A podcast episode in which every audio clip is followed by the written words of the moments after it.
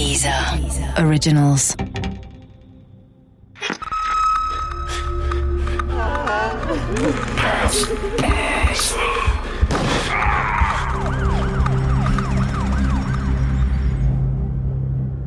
Totenwald Teil 2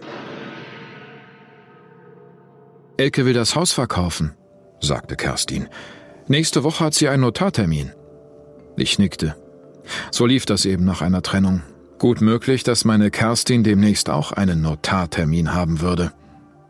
Trotzdem spielte ich weiter mit dem Feuer und traf mich immer wieder zum Sex mit Manuela in der Görde, während sich Karl-Heinz mit dem blöden Rasenmäher durch unseren Garten kämpfte.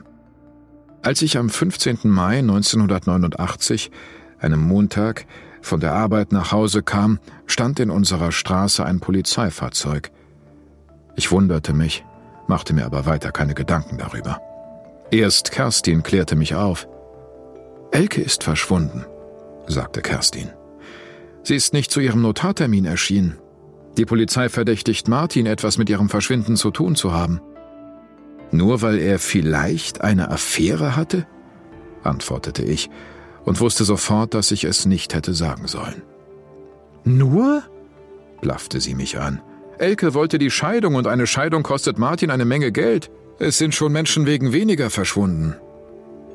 Carlo Eggeling von der Lüneburger Landeszeitung bestätigte mir später Kerstins Vermutung.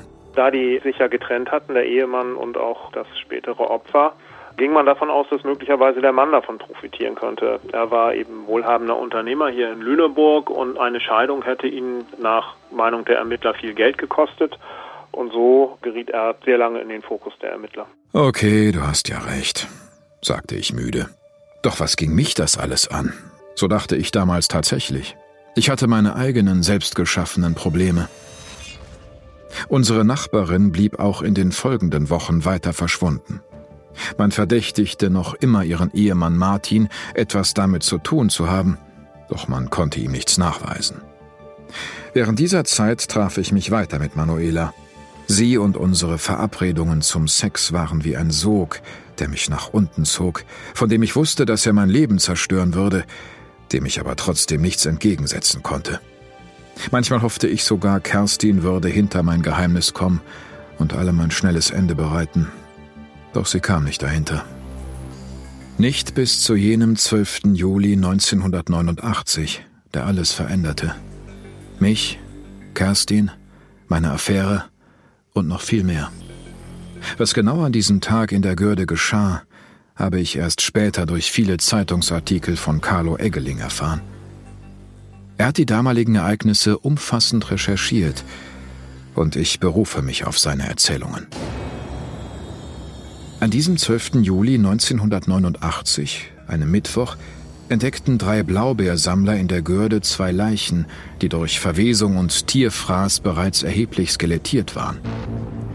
Bei den Toten handelte es sich um das Hamburger Ehepaar Beate und Werner Raubold, das seit sieben Wochen als vermisst galt. Die Polizei ging davon aus, dass das Ehepaar in die Görde gefahren war, um dort spazieren zu gehen. Die 45 Jahre alte Frau und ihr 51-jähriger Ehemann suchten eine Lichtung auf, um sich zu sonnen und zu picknicken. Dabei wurden sie von ihrem Mörder überrascht. Die genaue Todesursache konnte aufgrund des fortgeschrittenen Zustandes der Verwesung nicht festgestellt werden. Vermutlich erwürgte oder erschlug der Täter Beate und Werner Raubold. Doch das Ehepaar war mit Sicherheit einem Kapitalverbrechen zum Opfer gefallen. Die Leichen waren nackt. Ob sich die Opfer vor ihrem Tod selbst entkleidet hatten oder ob der Täter sie nach der Ermordung auszog, ließ sich ebenfalls nicht ermitteln. Klar war nur, dass der Unbekannte nach der Tat mit dem Picknickkorb und dem Auto des Ehepaares, einem Honda Civic, aus der Görde flüchtete. Der Honda wurde später in der Nähe des Bahnhofs von Winsen an der Luhe, einer kleinen Stadt in der Nähe von Hamburg, aufgefunden. Bereits bei ihren ersten Besprechungen ging die Polizei davon aus, dass sich Täter und Opfer nicht kannten. Das Ehepaar Raubold war seinem Mörder zufällig begegnet. Es war schlicht zur falschen Zeit am falschen Ort. Es hätte jedes andere Paar treffen können, das sich zu einem Schäferstündchen oder zum Picknick in der Görde traf. Und dann traf es noch ein anderes Paar. Am 12. Juli 1989, als die Blaubeersammler die Leichen des Ehepaares Raubold entdeckten und es wenig später am Tatort nur so vor ermittelnden Kriminalbeamten wimmelte, waren auch Dagmar Reinke und Uwe Sträter in der Görde. Die 46 Jahre alte Hausfrau und der 43-jährige Mitarbeiter einer Toto-Lotto-Gesellschaft hatten sich während einer Kur kennengelernt und eine Affäre begonnen. Ihre jeweiligen Ehepartner wussten davon nichts. Reinke und Sträter hatten sich zuvor schon mehrfach in der Görde vergnügt. Genau wie Manuela und ich. Mir wurde ganz anders, als ich die Details in der Zeitung las. Am 12. Juli 1989 waren sie nach einem gemeinsamen Mittagessen im nahegelegenen Bad Bevensen in ihren Liebeswald gefahren. In der Nähe des Forsthauses parkten sie ihr Auto und gingen rund zwei Kilometer in den Forst hinein. Dort begegneten sie ihrem späteren Mörder, der sie mit einer Schusswaffe bedrohte. Der Unbekannte fesselte das Liebespaar in Händen und Füßen mit einem Leukoplastband, Anschließend mussten sich Dagmar Reinke und Uwe Sträter mit dem Gesicht nach unten auf den Waldboden legen. Der Täter strangulierte Sträter und tötete ihn von hinten durch Kopfschüsse aus einer Kleinkaliberwaffe 5,6 mm. Dagmar Reinke zertrümmerte er den Schädel und fügte ihr schwere Verletzungen im Brustbereich zu. Auch ihr schoss er mit der Kleinkaliberwaffe von hinten in den Kopf.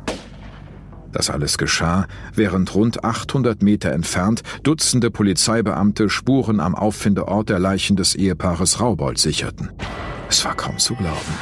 Hatten die Beamten die Schüsse nicht gehört? Man muss sich die Garde ja eben als großes Waldgebiet vorstellen und man muss auch wissen, dass es da Erhebungen, Hügel und Senken gibt und deshalb hat man die Schüsse mit hoher Wahrscheinlichkeit nicht gehört.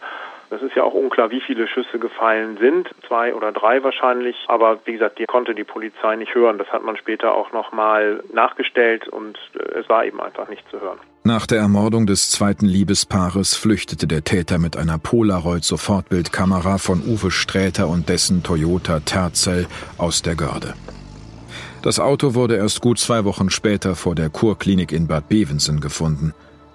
Ungefähr zur gleichen Zeit wurden auch die Leichen des zweiten Doppelmordes gefunden. Eine Hundertschaft der Braunschweiger Bereitschaftspolizei hatte die Görde nach den fehlenden Kleidungsstücken der ersten Opfer durchkämmt. Dabei stießen sie auf die sterblichen Überreste von Dagmar Reinke und Uwe Sträter.